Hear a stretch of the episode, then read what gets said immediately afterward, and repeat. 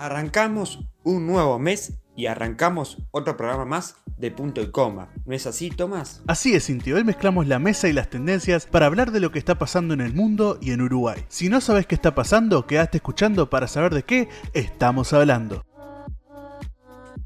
Vinimos a la, Comisión de, de Defensa de los Diputados, tal cual lo habíamos planteado el domingo mismo, pasado, cuando allí en el Cerro Montevideo tomamos contacto con, con ese crimen macabro que, el Uruguay entero este, tomó conocimiento en la mañana del, domingo de esa atrocidad donde tres muchachos de Infantería de Marina fueron ejecutados allí en el, en el cerro, en, ese predio que tiene la Armada en el cerro.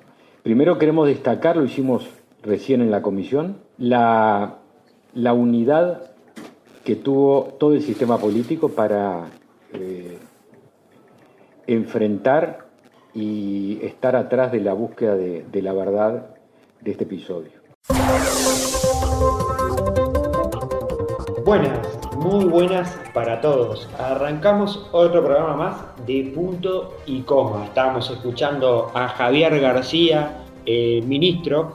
Eh, estábamos escuchando al ministro de Defensa, eh, justo esta conferencia que dio en el Parlamento, después de, explicar en la Cámara de Diputados eh, esta conferencia polémica que dejó afuera Marcos Saralegui, al comandante Marcos Saralegui, por toda esta situación que se está viviendo. Y antes de presentarlo a él, voy a hacer un punto, eh, porque quiero hablar un poquito, hacer una editorial, entrar con un poquito de lo que, de lo que está pasando en estos eh, momentos. Una semana relativamente muy, pero muy negra para, para todo el país. Nos, despertamos el domingo con la muerte de tres personas. Eh, tres personas. Estamos hablando de personas, acá no, no hablamos de investidura, no hablamos de trabajo, sino hablamos de personas que, bueno, que lamentablemente eh, fueron eh, brutalmente asesinadas por la forma que fueron asesinadas. Y después siguió esa jornada con hechos de violencia doméstica que ya a esta altura estamos hablando de hechos lamentables, porque hablamos del padre, eh, de este padre que mató a sus hijos y se mató en Ceballatí, allá en Rocha, estamos hablando después lo que pasó el lunes, hablamos también lo de eh, el periodista este que, pobre, que le tocó partir, que también, que fue asesinado por, para que le robaran el auto, árbitro de fútbol y, también eh, licenciado en comunicación. La verdad que una semana que nos dejó mucho para reflexionar y para ver todos los hechos de violencia que lamentablemente estamos viviendo. Y creo que desde acá de punto y coma buscamos que la gente reflexione y que, porque esto, no, esto va más allá de las medidas que, que pueda tomar el nuevo gobierno, que pueda tomar eh, eh, todos los órganos del Estado, como, como, como, puede ser la justicia, como puede ser el Parlamento, y creo que va más allá de eso, creo que nos tenemos que plantear como sociedad de cambiar, porque la verdad que hay una sociedad muy, pero muy violenta, y los hechos que están pasando no pueden volver a pasar, además el grado de violencia que se está viviendo es imponente, y bueno, eh, creo que hoy eh, arranco con esto para, bueno, para reflexionar, esperemos cambiar. Lo que sí me gustó y aplaudo fue el, buen gesto que tuvo eh, todo, que tuvo toda la política uruguaya, digo, todo eh, toda la, posición, el oficialismo, la unión, esa que es cuando, cuando más la necesitamos, tiene que estar unida, que es todo el Parlamento. Tuvo Mario Vergara, me acuerdo del domingo, ahí en el cerro, enseguida fueron las autoridades. También hay que decir que hay un gran trabajo de, de los dos ministerios, del Ministerio del Interior y del Ministerio de Defensa, donde enseguida eh, estuvieron al tanto de todo también, quiero reconocer eso, pero también reconocer eh, las pequeñas comisiones y los diferentes referentes de otros sectores que no pertenecen hoy al gobierno, que también estuvieron colaborando, y eso hay que reconocerlo. Pero también hay que decir que cuando, cuando se reconoce Uruguay por las cosas buenas, como pasó con lo del crucero, con la ayuda humanitaria, también hay que decir que pasan estas cosas y que estas cosas no tienen que pasar y que no están buenas, eh, que, sigan, que no están buenas, comentarlas, pero lamentablemente las tenemos que pasando. Así que bueno, acá termino con esta entrada y ahora sí, lo voy a presentar a él. Me decían que bailaba y que bailaba muy bien. Terminó contando chistes y terminó editando. Es el editor estrella de Punto y Coma. Hablamos de Tomás Cabral. ¿Cómo andás, Tomás? Muy bien. muy, buena editorial y, me gustó cómo pasaste a decir eso del baile, que no era para decirlo al aire tampoco, pero bueno, ya que está, se baila. Se baila. Bueno, tenemos hoy un programón, eh, la producción estuvo trabajando, hay muchas noticias, eh, esto se resume prácticamente en noticias policiales, en lo que está pasando en el mundo eh, tenemos, eh, bueno, tenemos el caso de Estados Unidos, que te tenemos a vos con Estados Unidos. Sí, no. Estamos muy pendientes de lo que está pasando en Estados Unidos, ¿no? Sí, es que fue una semana muy oscura, no solo para Estados Unidos, sino esto repercute en el mundo con todo lo que está pasando. Además de todo lo que está pasando ya con el COVID, obviamente que ya conocemos, está sucediendo todo esto de protestas muy fuertes que vamos a estar comentando más tarde. Claro, porque hay que decir que en medio de esta pandemia mundial que estamos viviendo del COVID-19, también se está viviendo una ola, bueno, de, hechos eh, que empezaron con la muerte de una persona de color eh, negra que terminó en, hechos de vandalismo, en protestas, y no solo protestas en Estados Unidos, como decía Thomas, ¿no? Sí, obviamente, no fue solo en Estados Unidos, sino que la muerte de George Floyd, que ya vamos a comentar después, repercutió en, todo el mundo, porque es un hecho de, brutalidad policial, de, abuso del poder, que no solo pasa en Estados Unidos, vamos a ser realistas, pasa en todo el mundo, y es algo que, por lo que hay que protestar, obviamente, más que nada ese racismo policial que que, nosotros vemos más que nada en Estados Unidos, eso es verdad, pero esos casos pasan en todos lados del mundo, así que hay que estar atentos. Exactamente. Eh, vamos a estar hablando de este caso, que esta persona que, bueno, que, que tuvo un velatorio, que fue velada, donde hubieron muchos referentes relacionado con el tema de la defensa al respecto a la discriminación racial. Vamos a estar dentro de un rato con este tema que es muy complicado, muy complejo y que también eh, tiene todo en la vista de nuevo a Donald Trump. Otra vez Donald Trump está en el medio de todo y esta vez deja de Estados Unidos sigue siendo afectado por la pandemia, no vamos a dejar de lado eso, más allá de que hoy la noticia no pasa tanto por ahí, pero sí hay que decir que está complicado para Estados Unidos a nivel eh, sanitario, a nivel eh, político y a nivel social. Bueno, pero igual eh, una aclaración antes también. Las protestas también tienen que ver un poco con, lo que está pasando con, la pandemia. La gente no solo protesta por lo de George Floyd, que sí, obviamente es el, es el tema principal, pero también hay gente cansada de que Estados Unidos no haga nada. Son muchas cosas que se acumularon y bueno, Donald Trump, eh, como siempre, está en el, en el medio de todo. Bueno, arrancamos con las noticias eh, policiales y un tema que todavía sigue con una investigación abierta. Hablamos de la muerte de estos tres marineros que aparecieron muertos el domingo de mañana en una base del cerro, de la fortaleza del cerro. Estas tres personas eh, jóvenes del interior, dos con dos tiros en la cabeza y dos eh, y, perdón, y otra persona con dos tiros que estaba durmiendo, cuando fueron a, ser relevados, se encontraron con esta situación. Enseguida la policía empezó a trabajar, eh, hubo varios allanamientos y se logró dar con tres personas que ya son formalizadas y que van a tener presión preventiva.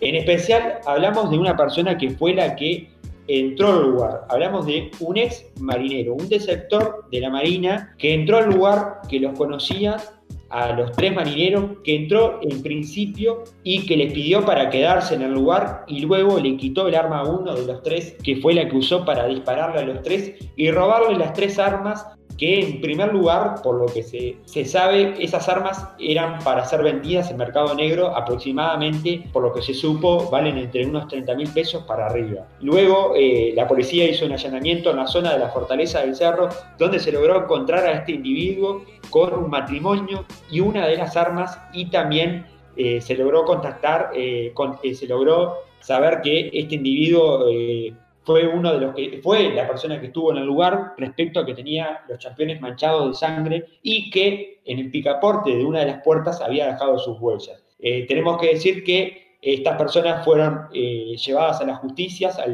y fueron formalizadas y luego de todo esto eh, el ministro, como nos viene haciendo esta nueva gestión de presidencia que nos viene informando minuto a minuto cuando se tienen noticias relevantes, el ministro de Defensa, Javier García, dio una conferencia a los medios donde eh, dejó en claro que el comandante de, la Marina, Marcos Adalegui, fue, fue destituido de su cargo respecto a que gestión administrativa que no quedó clara. Esta gestión administrativa que no quedó claro y que dice que se delega el mando, no la responsabilidad y también que se agregó que todo militar sobre que es eh, todo militar es responsable de, su jurisdicción. O sea, todo militar es responsable de su jurisdicción y esto fue lo que una de las palabras claves que dejó en esta conferencia de prensa que molestó mucho a la Armada internamente porque obviamente que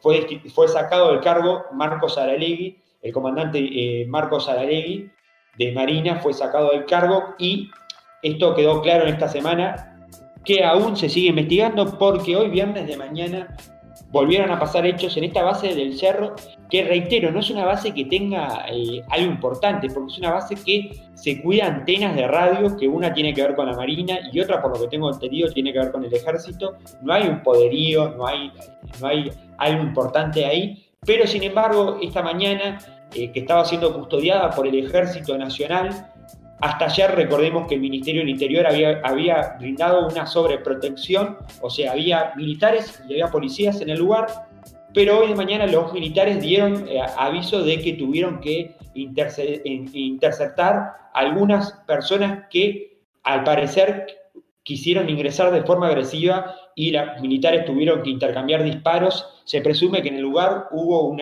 intercambio entre 16 y 24 balas en el lugar esto se sigue investigando, no sabemos qué va a pasar porque todavía no se dijo mucho a ver quién son estas presuntas personas. También hay que decir que en otro allanamiento que se hizo por la zona del cerro se lograron encontrar las dos armas que faltaban, que al parecer estas armas habían sido vendidas en el mercado negro y bueno, se lograron encontrar estas dos armas.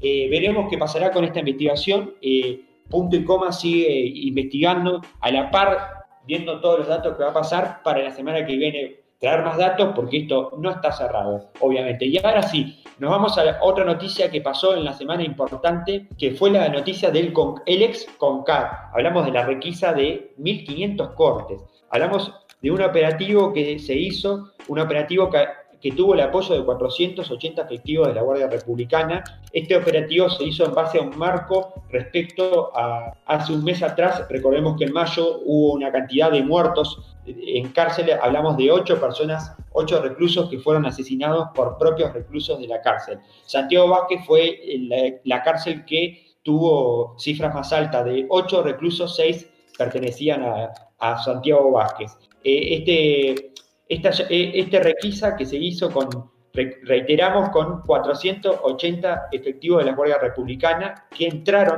a Santiago Vázquez, logró incautar más de 1.500 cortes y 70 celulares y 500 litros de callo, esa famosa bebida fabricada por los reclusos a partir de la fermentación de frutas, y 300 gramos fraccionados de marihuana y 40 gramos de pasta base y un uniforme completo operador penitenciario como para fugarse. un uniforme de, policía que estaba escondido, se ve que alguno de los que está preso estaba planeando su fuga y bueno, todas estas cosas fueron encontradas en este marco que este operativo tuvo como móvil respecto a la situación que se estaba viviendo en cárcel de muchos eh, reclusos asesinados. Las imágenes son impactantes porque se ven muchos eh, puntas y cortes carcelarios eh, hechos fabricadamente por los reclusos con barrotes, e inmobiliario que rompen los, reclusos dentro de la cárcel y que los usan después como forma defensiva o forma de agresión hacia otros reclusos por tema droga. Bueno, seguimos ahora, estamos, seguimos en punto y coma, después de pasar esta eh, página negra que todavía va a seguir y que bueno, va a seguir la investigación y vamos a estar atentos a lo que va a pasar Vamos con las noticias del COVID-19. Tenemos noticias importantes a nivel internacional y a nivel interno del Uruguay. ¿Cómo está la pandemia en estos momentos en el mundo? Bueno, sí, eh, vamos a, tirar datos como siempre de nuestra Biblia, que es la Universidad de Johns Hopkins, la Universidad de Medicina de Johns Hopkins, que está tirando estos datos ahora en los que Estados Unidos obviamente está en el primer puesto y sigue ahí con 1.888.000 infectados, ya con más de 100.000 muertes, eso es más grave todavía, y Brasil, que ya lo habíamos, ya lo venimos diciendo hace tiempo, que es nuestra parca, es nuestro problema ahora, es Brasil con 614.000 eh, infectados de COVID-19 y 34.000 muertes. Eh. Impresionante, impresionante. Y hablando de eso, tenemos que decir que, bueno, respecto a esa situación, estamos eh, viviendo una situación complicada. Ya se está, desde Cancillería, Ernesto Talvi esta semana había comunicado que, bueno, se está trabajando binacional por el caso Rivera. Vamos a decir los números que hay en un, aproximadamente 100 eh, casos de COVID activos, eh, tenemos aproximadamente con 8 departamentos. Y algo que pasó en estos días que fue desde marzo, desde el famoso 13 de marzo que se viene dando noticias sobre el COVID-19, tenemos que decir que Rivera ha superado a Montevideo, llegó a tener... 48 eh, casos, en este momento Rivera tiene 42 casos activos y 2 fallecidos. En este momento eh, está empatando Montevideo con 42 casos, Montevideo, pero en la semana logró Rivera llegar a los 48 casos, pasar a Montevideo de casos activos.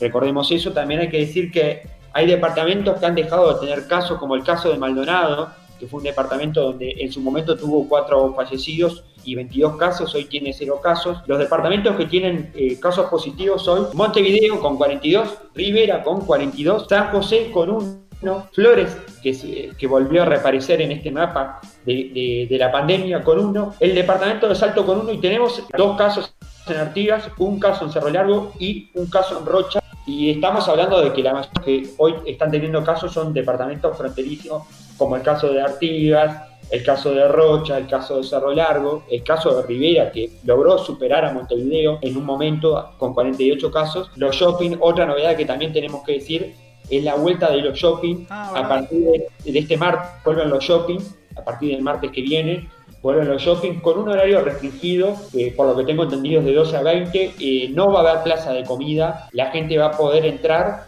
con tapabocas. Sí, y una cosa también, no, eh, no hay como una un límite de personas en las que puede haber adentro del shopping? Creo que sí. Eh, creo que, se, van a, se van a contar y hay un determinado número en el que ya no va a poder entrar más gente. Eh, espero que, salga bien todo eso y que la gente respete, pero bueno, vamos a ver. Eh, vamos a sí, exactamente. Eso un poco el otro día hablaba el representante de los shopping, hablaba, eh, hablaba que se había, de los dos lados, desde presidencia y desde los shoppings, se había propuesto un protocolo muy estricto para, bueno, poder solventar esta medida de poder llevar a la gente a los shopping. Obviamente que recordemos que no van a funcionar iguales como funcionaban antes, no va a haber cines, obviamente eso está mal decirlo. La plaza de comida hace eh, cero, va a estar funcionando solo con eh, yo voy, compro y me lo llevo, no va a haber mesa para sentarme a comer.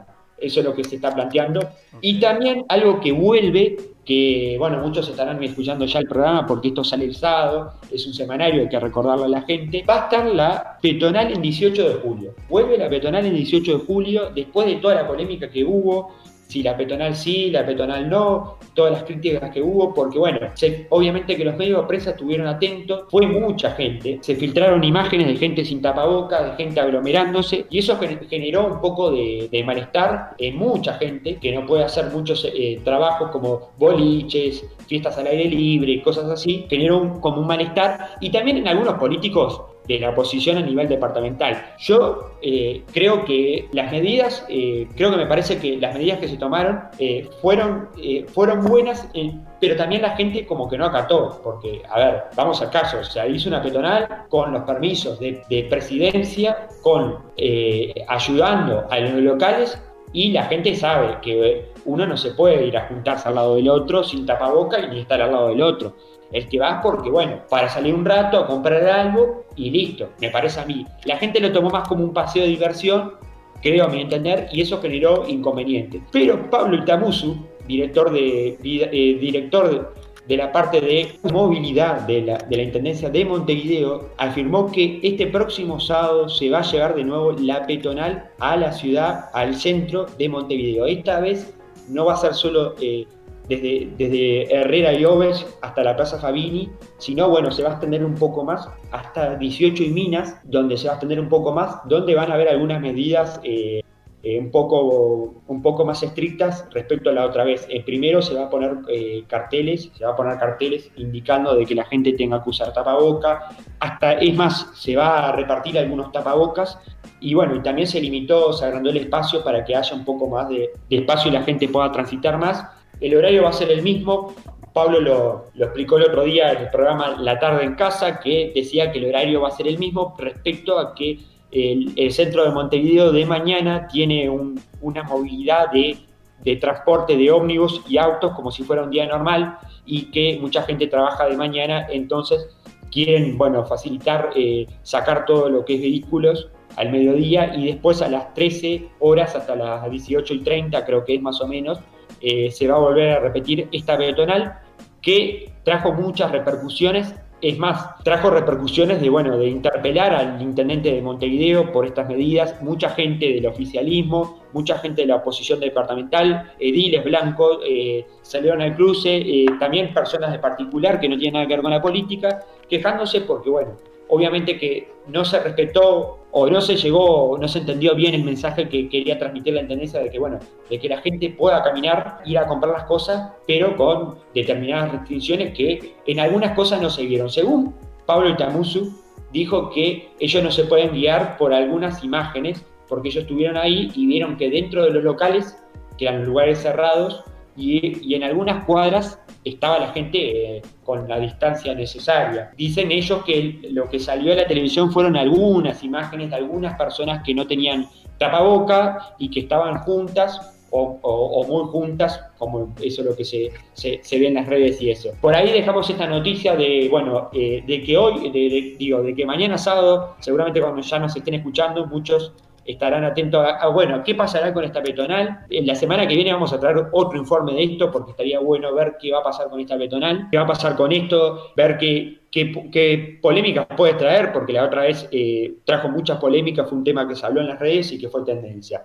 Así que bueno, ahora sí, eh, creo que seguimos con, eh, con, lo que me decía Tomás de Estados Unidos, ¿no? Sí, vamos a hablar de lo más fuerte de, de, este, de esta semana, que este 2020 ya se está, está apareciendo una película de terror, un capítulo de Black Mirror, porque están pasando cosas que nadie se esperaría, pero cosas que en realidad eh, ya, ya, estaban previstas. la gente ya estaba harta y tenía que empezar a protestar. vamos a, a ir cronológicamente en la historia de lo que está pasando con George Floyd, que pasó con George Floyd en, realidad, pero todo está repercutiendo. Te voy a hacer una coma ahí. Es para aclarar, porque hay gente capaz que no sabe. Esa persona que estás nombrando es la persona que fue eh, por un policía, ¿no? Sí, eh, como voy a contar cronológicamente ahora, eh, los hechos y todo lo que pasó, ¿no? El 25 de mayo de 2020, en Minneapolis, en Minnesota, Estados Unidos, George Floyd supuestamente eh, había usado un billete de 20 dólares falso y la policía lo arrestó. El problema es que la policía eh, no lo arrestó en realidad. Lo tenía en el piso reducido y el policía blanco, eh, George Floyd, para aclarar porque tiene mucha relevancia en este caso, es negro y el policía blanco arriba estaba con la rodilla apretándolo básicamente, ¿cómo decir? torturándolo. Porque si vos vas a reducir a alguien, le pones las esposas por atrás de las manos, lo metes al, auto y lo arrestás, ¿no? Exacto, O sea, es así de fácil, no, no, no hay que hacer mucho más. Pero él, lo, el policía, que no me acuerdo el nombre, pero no hay ni que nombrarlo, la verdad, eh, lo tenía ahí abajo de la rodilla y George Floyd, eh, sus últimas palabras fueron eh, I can't breathe, o sea, no puedo respirar, se lo dijo. Y él, el policía, no es como que decía, ah, bueno, está bien, saco la rodilla, la estoy cagando, no, sino lo que decía, que, que igual ya de por sí ya estaba mal lo que ya estaba haciendo, pero bueno, si recapacitaba era otra historia, pero no, se mantuvo ahí con la rodilla y bueno, terminó falleciendo, obviamente claramente pero no fue solo que terminó falleciendo, sino que el policía eh, blanco eh, le decía todo el tiempo, eh, te gusta, así, tenés que dejar de robar, tipo, seguía siendo racista incluso cuando lo estaba asesinando, no lo estaba reduciendo nada más, lo estaba asesinando. Sí, es un que se vio, se vio mucho en un video que, bueno, claro, todo, ahí va, todo esto se vio claramente, claramente en un video viral que es muy fuerte, no sé si vos lo viste. Sí, lo vi, lo vi. Lo, vi que, que recorrió el mundo literalmente. Recorrió el mundo literalmente porque es muy fuerte. O sea, se ve el abuso eh, y se ve la muerte de George Floyd. Que bueno, todo esto repercutió en protestas en, los 50 estados de Estados Unidos. Es algo eh, impensado. Al principio fueron unos pocos estados, pero terminaron protestando todos los estados de Estados Unidos, que es un hecho eh, histórico que, que no pasaba hace tiempo. Que no pasaba hace tiempo. Además, que en pleno siglo XXI se proteste por, por derechos de, la gente negra es, rarísimo. O sea, y Estados Unidos tuvo un presidente negro, pero bueno, ¿qué pasó? Eh, vino Trump, ¿no? Obviamente. Que igual... Hablamos de Barack, Obama, ¿no? Sí, eh, Barack Obama. El, primer presidente y único hasta ahora negro de Estados Unidos. Que bueno, ahora con Trump eh, cambió mucho la historia y la gente ya se está dando cuenta que, esto no va más y empezó a protestar, obviamente, por los derechos con eh, el hashtag. Bueno, ahora eh, la gente se, maneja en hashtag, ¿no? Aunque sea una protesta. Black Lives Matter, o sea, las vidas negras importan. Y también eh, una protesta con otro hashtag que se llama Blackout Tuesday que muchas cuentas muy famosas de Instagram postearon una foto sola en negro para protestar también contra todo esto, porque todo el mundo protestó Igual también hay como otra corriente que es All Lives Matter, pero es, es, media, es media rara. O sea, es como que le, restan le, restan importancia a lo que está pasando ahora. O sea, todo esto, esto es racismo. Esto no es un hecho mm, aleatorio. Eh, todas, todas estas muertes eh, son de policías blancos contra, contra personas negras. Y también eh, voy a recomendar una serie que se llama When They See Us, que es un hecho que eh, está en Netflix, o Así nos ven, también está traducida, que es un hecho que pasó en Estados Unidos de cinco eh, adolescentes de raza negra también, que los acusaron falsamente de mm, abusar sexualmente de, una mujer. Falsamente. Y los cinco eran menores. Y fueron condenados a penas máximas siendo menores, solo por el hecho de ser negros. Es más, los acusaron falsamente por el hecho de ser negros. Ellos estaban ahí en el momento equivocado. Estados Unidos tiene esta lista muy larga, muy larga de violaciones contra los derechos humanos eh, hacia las personas de raza negra. Son muy racistas, más que nada el abuso policial de Estados Unidos, ¿no? Que, que eh, por eso la gente se está revelando ahora. Y también, no solo fue en Estados Unidos, obviamente, todo esto, repercutió en el mundo. O sea, voy, a hacerte un listado de, todas las países, de todos los países que, estuvieron protestando también. Reino Unido, Canadá, China, pero igual eh, China fue el ministro de Relaciones Exteriores de China, no fue China en sí. Eh, Rusia, Turquía, Irán, Palestina, Perú, India, o sea, se metió la ONU también, o sea, todo esto eh, en contra de Donald Trump, obviamente. Y también, eh, además de todo esto que pasó eh, físicamente, así, protestas en la calle, en las, en las redes volvió a aparecer un viejo amigo que no aparecía del 2015, que era Anonymous. ¿Te acordás de Anonymous? La figura, sí, la figura de Anonymous, que bueno, es una figura reconocida por todos estas, digamos, estos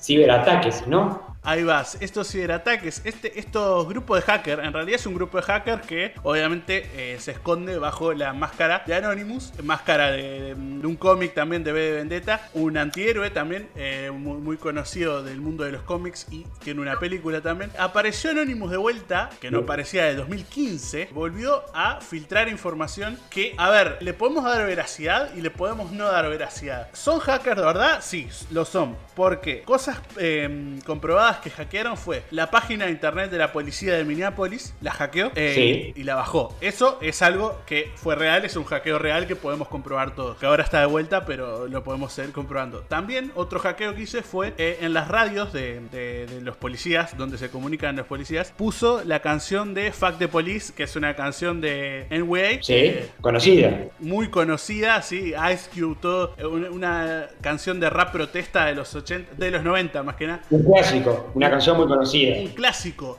Y bueno, eh, o sea, ya de lo que estábamos diciendo, si en los 90 ya existía rap protesta contra este tipo de casos, imagínate desde hace cuánto esto, esto está pasando. Eh, y bueno, eh, y Anonymous hackeó esas radios pasando Fact de Police. También metió acá a Donald Trump. Anonymous se metió directamente a atacar a Donald Trump, obviamente. Y las acusaciones que le dijo básicamente fueron que él estaba metido en una red de pedofilia.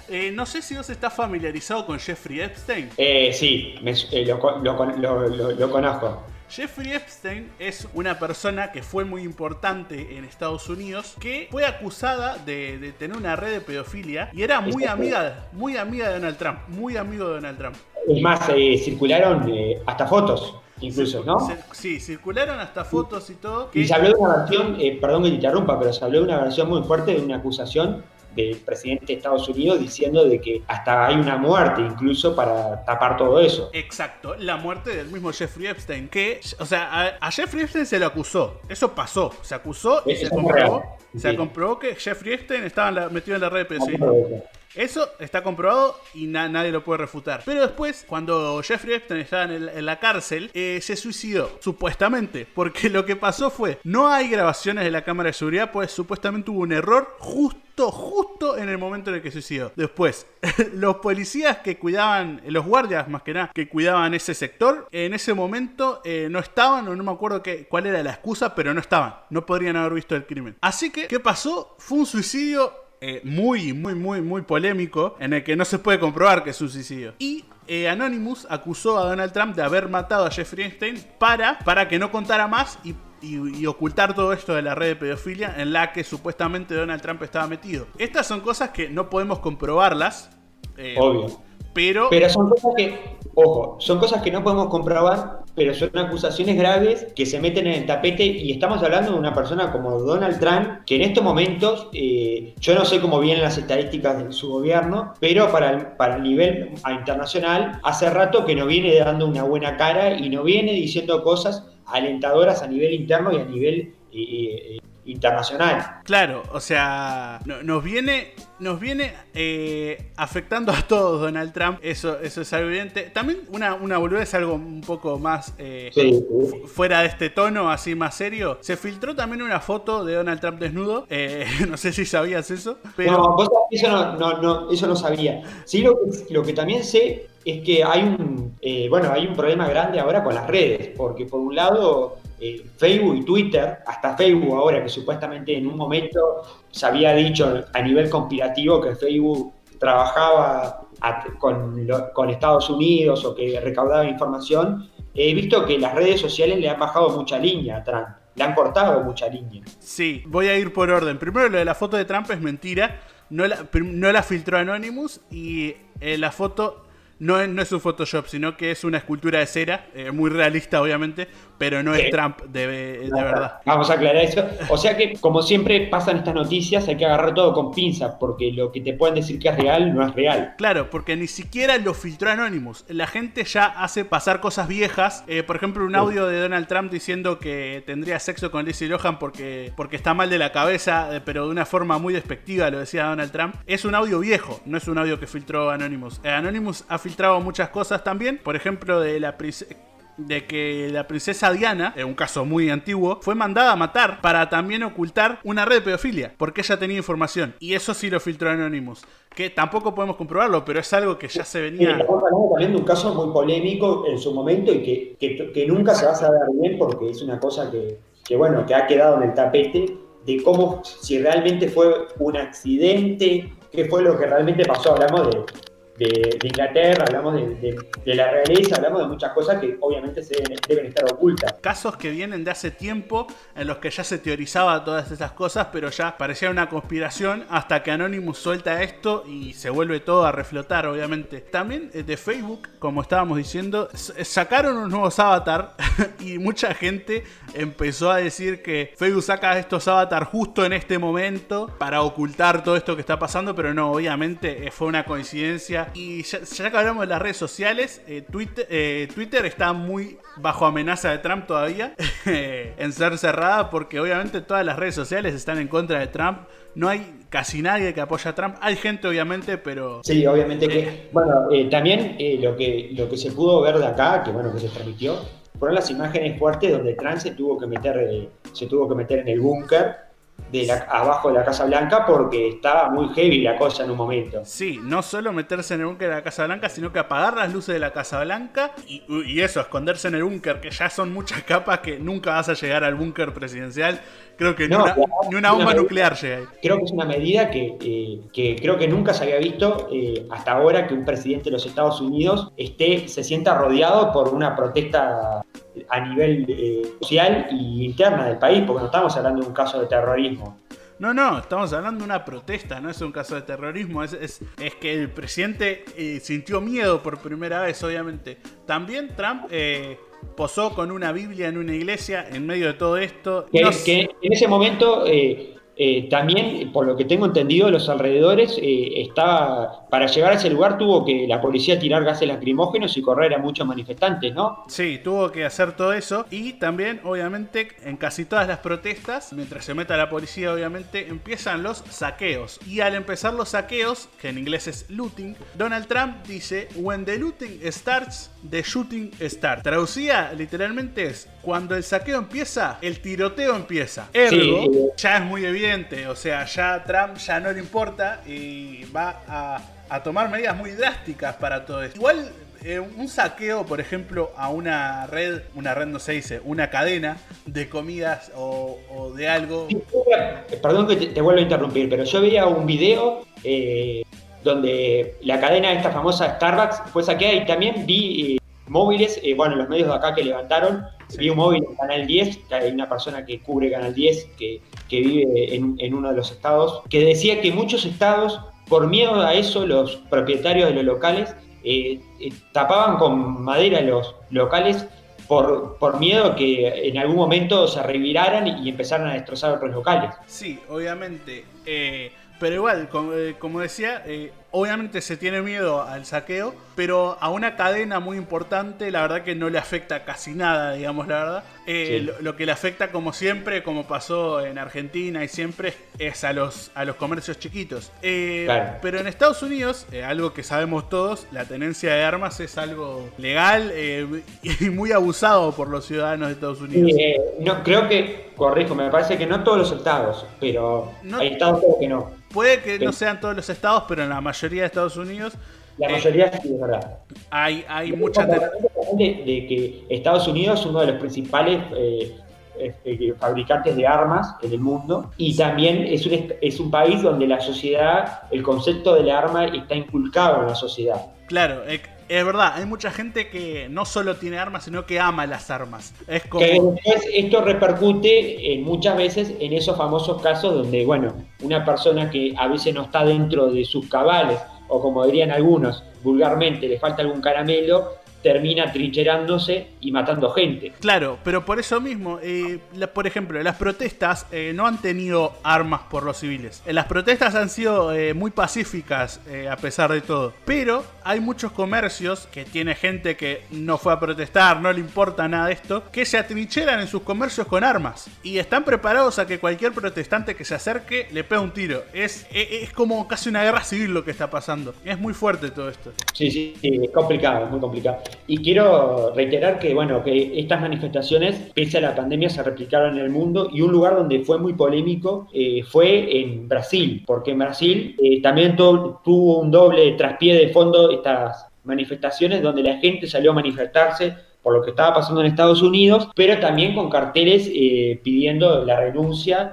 o la destitución de Jair Bolsonaro por las medidas que bueno Brasil está viviendo respecto a esta pandemia mundial que lo a esta pandemia obviamente que es mundial digo que lo tiene eh, en el segundo escalón del epicentro o sea. Sí la gente está, está, protestando y se está dando cuenta de lo que está haciendo Bolsonaro y como en Estados Unidos se está empezando a revelar. Creo que sí creo que acá hay dos mensajes eh, bueno clarísimos. Primero Estados Unidos que no, no hay que olvidarse que Estados Unidos no está viviendo solo una crisis social y política, está viviendo una pandemia. Y esto genera muchas cosas. Y el otro día estaba viendo un informe donde la gente no estaba haciendo caso porque ¿qué pasa? Eh, Estados Unidos está pasando la pandemia ahora en el calor y la gente no está haciendo caso en la playa, que es un gran tema que se está se está proponiendo Europa, cómo va a ser la gente para ir a la playa, cómo va a ser la distancia en la playa. Además, sabemos que la playa, aunque mucha gente no lo sabe, es uno de los grandes lugares para contagiar eh, muchas cosas, porque la arena, la arena se contamina, la arena tiene muchas cosas que luego se pegan al cuerpo y son, y son fáciles de contagiarse. Entonces, bueno, se está viendo cómo llevar ese protocolo, pero sabía que en Estados Unidos la gente se estaba, haciendo todo lo posible para ir a la playa. En algunos estados habían, puesto, habían eh, estacionamientos para que la gente no fuera, pero igual la gente logra pasar eso y estar en la playa O sea, está a, una bomba de tiempo Estados Unidos en este momento. Sí, eh, igual el calor es un bien y un mal, como vos decís. El mal es la playa, obviamente, que la gente se... El, mal es que el calor hace que la gente salga. Claro. El bien es que la pandemia baja un poco por el calor. Exacto. El bien es que el invierno es donde más eh, refuerza al COVID, pero eh, la gente no sale tanto de sus casas. Es como que todo tiene su mal y todo tiene su bien. Pero bueno, en Estados Unidos, además de todo esto que está pasando, está, pasando eso. O sea, además de la pandemia, está pasando todas las protestas. Exactamente. Bueno, para ir eh, cerrando, porque el tiempo es traicionero, no sé si tenés alguna más cosa para aportar. La verdad que no, porque ya hablamos de Anonymous, hablamos de Twitter, muchas cosas más metidas también. Además, Jeff se, se reveló una lista donde aparecían eh, una lista que supuestamente era de Jeffrey Epstein, donde había metido más famosos eh, y más gente importante metida en esta red de pedofilia, en la que, voy a aclarar una cosa, eh, aparecía Chris Evans y Michael Jackson. Chris Evans sería el, que hace Capitán América de las películas de Marvel, pero no es él es otra persona. Es un presentador de Inglaterra que también se llama Chris Evans. Así que tenemos al de Marvel tranquilo. Vale, claro, está bien. Y Michael Jackson no es ese Michael Jackson tampoco. No tuvo, vamos a decir la verdad, también tuvo sus involucraciones eh, por temas. No, sé, no, sé, no sería sorpresivo, pero no están hablando de ese Michael Jackson, sino que estamos, están hablando de un productor que se llama Michael Jackson también. Así que no son ni Chris Evans ni Michael Jackson y se pueden tranquilizar porque hay mucha gente cancelando a gente que no es, así que... Perfecto. Bueno, eh, me parece que por acá estaría el programa hoy de Punto Coma, un programa con mucha información que tratamos de glosar de la mejor manera. Quiero agradecer a la gente que siempre está prendida, como el caso de Mauro. Y bueno, también mandar un saludo a Nico, que se nos está prendiendo a la, audiencia. Así que bueno, el próximo sábado estaremos con más noticias, estaremos siguiendo este caso de Estados Unidos y lo que pasa con el COVID y alguna noticia más, como siempre, como todos los sábados, cuando sale punto y coma, el resumen de la semana.